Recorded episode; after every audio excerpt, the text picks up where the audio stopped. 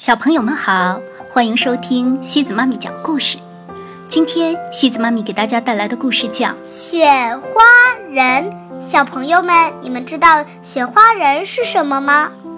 这个故事是由美国的杰奎琳·布里格斯、马丁和玛丽·阿扎里安共同创作的，由柯倩华翻译。很久以前，农夫靠牛和雪橇帮忙做工，用油灯驱逐黑暗。那时候，有一个男孩，爱雪，胜过爱世界上的任何其他东西。他是威尔森·爱班特利，人们都叫他威利。一下雪，他就好快乐。看着雪花儿一片一片落在手套上，落在福蒙特州的田地上。落在谷仓的门把手上，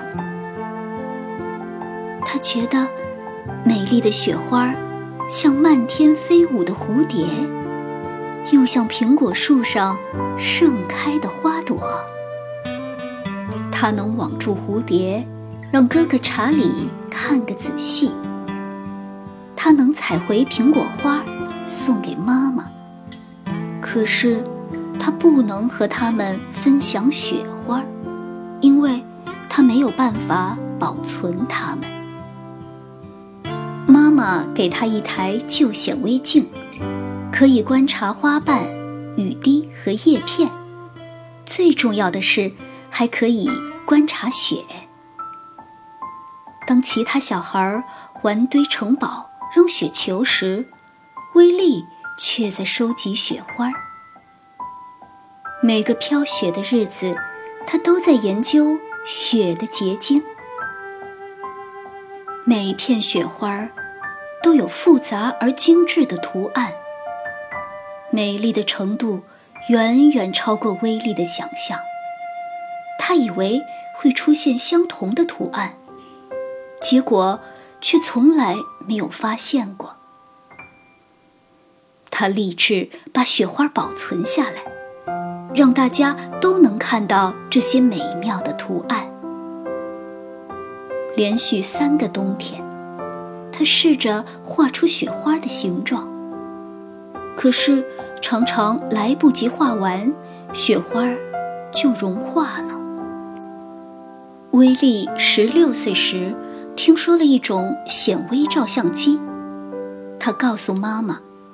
如果我有这种相机，就可以把雪花拍摄下来。妈妈知道威利很希望和大家分享他的发现。爸爸说：“为雪花小题大做呀，太傻了。”不过他很爱他的儿子。威利十七岁时，爸爸妈妈用积蓄给他买了一台显微照相机。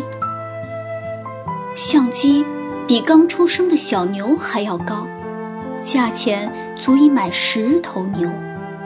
威利相信，它是世界上最棒的相机。第一批照片出来了，结果都是一团黑。他并不放弃，一次又一次失败，一片又一片雪花，每一场雪，他都在拍摄。冬天走了，雪融化了，没有出现成功的照片他等待着下一个雪季。第二年冬天，他尝试了新的方法，成功了。威利终于会拍雪花了。他说：“现在每个人都能看到雪的结晶有多奇妙了。”可是那时候。没有人理解威力，邻居们嘲笑他的想法和做法。他们说，在这个地方，雪像土一样平常，谁稀罕照片呀？威力却说，这些照片是他送给世界的礼物。当别人围在火炉旁取暖、骑马，或者坐雪橇进城时，威利却都在研究雪。他捧着一个黑盒子，站在门前收集雪花。如果盒子里的雪花都是碎的，他就用火鸡羽毛轻轻地把它们扫掉，再继续收集。为了完整的雪花，他常常要等好几个小时，一点儿也不在意寒冷。如果屋子里太暖和，雪会融化。如果他不小心呼气在盒子上，雪会融化。如果接着雪花的木棒动了一下，雪花就碎了。如果他拍照的动作不够快，雪花就融化了。有些冬天，他只能拍到十几张成功的照片有时候他会拍到上百张。威利热爱大自然的美丽，他用镜头留下每个季节的痕迹。夏日，他的侄儿侄女把衣架涂上黏黏的葱树枝，让他用来粘起挂满水滴的蜘蛛网拍照。秋夜，他轻轻地用花朵缠住蚂蚱。第二天清晨，拍下它们披着露珠的样子。他最珍爱的还是雪花的照片，有些送人，有些卖出去，有些设计成别致的生日礼物。他在朋友的院子里放幻灯片，小孩和大人们坐在草地上，看威利把幻灯片投影到白布上。威利在杂志上发表了许多关于雪的文章，远方的学者和附近的气象爱好者都来听他演讲。一位威斯康星州的教授对他说：“你的工作真了不起。”他从普通的农夫成为研究雪的专家，闻名世界，人们称他“雪花人”。他并没有因此变成有钱人，他把每一分钱都用来拍照。我不能错过任何一场雪，他对朋友说。我永远不知道什么时候会有奇妙的发现。许多科学家捐款，把威利最满意的照片出版成一本书。威利六十六岁时，他的书。他送给世界的礼物出版了，他还是一直在工作。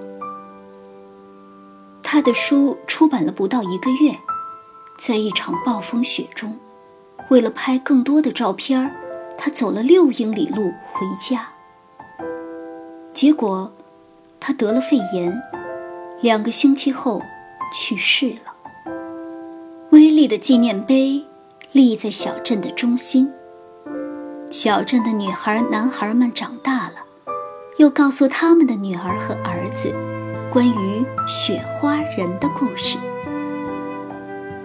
他去世四十年后，村里的人们共同努力，建立了纪念这位农夫科学家的博物馆。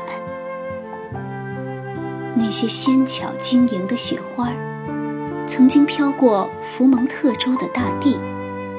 又随着他的书翻山越岭，遍及世界。远远近近的人都认识到，落在他们手套上的雪花，是多么美丽奇妙。这一切，感谢雪花人班特利。好啦，小朋友们，今天的故事就到这里喽。如果你喜欢今天的故事，别忘了转发给朋友们哦。每晚八点半，故事时光机见，晚。